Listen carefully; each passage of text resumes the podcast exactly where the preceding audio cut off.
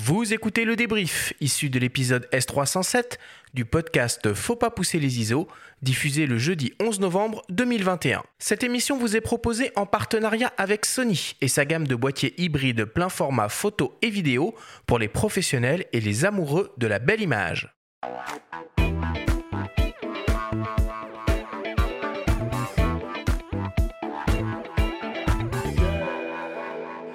Sommes toujours avec Olivier Schmidt pour parler ultra haute définition en vidéo.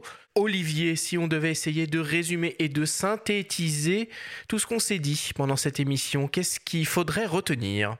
Alors je pense qu'il faudrait retenir l'essentiel, forcément, c'est qu'il n'y a pas de meilleure définition, tout dépend de votre projet, effectivement du support de diffusion, mais d'une façon générale, mon conseil, ce serait quand même d'utiliser les pleines performances du matériel que vous avez acheté pour le rentabiliser forcément pour être future-proof, donc préparer l'avenir en termes de captation, quitte à diffuser aujourd'hui dans des, euh, définitions moindres si vous le souhaitez.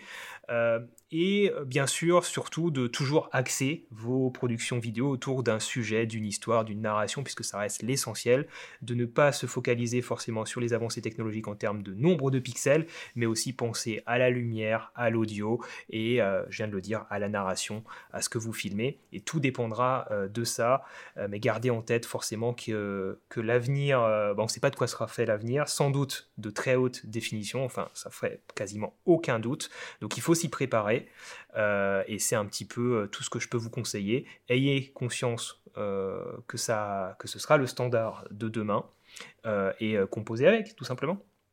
Est-ce que tu peux nous rappeler quels sont les avantages à tourner en ultra haute définition? Les avantages, prévoir l'avenir, je viens de le dire moins de bruit généralement dans son image, on va réussir à capter sans doute plus de lumière, plus de détails forcément, donc on va pouvoir euh, avoir plus de liberté en post-traitement en termes de recadrage, de réalisation de panoramique, de stabilisation potentielle de l'image si on a une vitesse d'obturation euh, assez conséquente, on va pouvoir euh, faire du tracking aussi pour les gens un petit peu plus techniques, pouvoir placer des objets dans son image, faire des effets spéciaux plus facilement, donc ça ne concernera pas tout le monde, mais en tout cas c'est un avantage. On aura souvent une meilleure prise en charge des couleurs, de la profondeur des, des couleurs. Euh, voilà, globalement. Et puis, et puis on n'en a pas parlé, mais euh, pour les photographes qui nous écoutent, euh, certains réalisateurs, certaines personnes aiment bien tirer des images fixes aussi, des vidéos très haute définition. Et c'est vrai que ça, forcément, sur une image ultra HD, 6K, 8K, 12K, ça devient un bonheur. On n'a plus besoin forcément de faire en plus des photos dans certaines situations, bien sûr. Ouais, ça, ça fait un peu flipper les photographes euh, d'action ou sportifs. Hein. Peut-être que sur un 100 mètres, on pourra juste filmer la séquence en 8K, extraire des images et voilà. Mais enfin, ça, c'est un tout autre sujet. Il y a un point qu'a abordé Philippe Brelot, euh, qu'on a écouté durant l'émission. Il parlait aussi de filtres qu'il utilise pour atténuer la netteté, tellement il a des images piquées quand il est en 6K. Ça, c'est quand même, c'est quand même marrant, quoi. C'est-à-dire que finalement, on cherche à avoir l'ultra haute définition, puis finalement, on se rend compte que les images sont tellement détaillées qu'il nous faut des images plus, plus Quel drôle de paradoxe. C'est marrant quand même. Écoute, je pense qu'il serait d'accord avec ce que je vais dire, mais je pense qu'on avait déjà le souci en Full HD. Si tu veux, la problématique, elle est pas, elle était moindre. Effectivement, la problématique, mais derrière, c'est plus le rendu d'un capteur numérique euh, qui pose problème. C'est toujours une image euh, très piquée euh, qu'on va obtenir. Euh, et, c'est vrai qu'utiliser donc un fil de diffusion, c'est quelque chose que je fais aussi par exemple en 6K ou même sur, sur la 7S3 en Ultra HD. Euh, ça permet d'adoucir, mais et se rapprocher un petit peu de ce qu'on pouvait avoir en analogique en fait. Donc donc c'est vrai que certaines personnes, certains vidéastes, certains réalisateurs vont peut-être vouloir filmer en Full HD pour justement avoir plus un peu de cet aspect un peu plus granuleux dans l'image. Euh, c'est vrai, c'est euh, c'est vrai que ça se remarque et donc avoir ce type de filtre, ça peut c'est souvent assez indispensable pour se rapprocher de, de ce qu'on appelle un look cinéma en fait. Hein. Ce qu'on voit au cinéma, les réalisateurs utilisent mmh. souvent ce type de, de filtre. On, on voit souvent cette problématique aussi sur les images de drones. Hein. Euh, typiquement, les, drones, bon, les, plus connus, les DJI, on a souvent une image très piquée. Euh, c'est dû au fait qu'il y a un post-traitement interne qui est, appliqué pour essayer de rendre l'image flatteuse, donc avec pas mal de netteté en, ajouté en post-traitement en interne dans le boîtier. Euh, mais effectivement, c'est pas forcément très agréable à regarder au final. Quoi. Alors Philippe euh, m'expliquait pendant, euh, pendant notre entretien euh, que un, des, un des postes de, de, coût quand on tourne en Ultra HD, c'est le maquillage. Puisque le maquillage des acteurs, hein, évidemment, puisque au moment de l'arrivée donc du, cinéma numérique en 2K, le, le, le, maquillage a dû évoluer. C'était plus possible d'utiliser des poudres comme on utilisait du temps de, du temps de l'argentique. Donc ils ont développé ce qu'on appelle des maquillages fluides et que maintenant avec l'ultra haute définition définition 6K, 8K et même 12K, le maquillage fluide ne suffisait pas et il, donc, il, va, il va donc falloir euh, développer de nouvelles sortes euh, de maquillage pour qu'il ne se voit pas euh, sur le visage ça des acteurs et des actrices. Ça, ça, fait une belle problématique écologique en perspective, intéressant. Olivier, quelles sont les contraintes à tourner en ultra haute définition?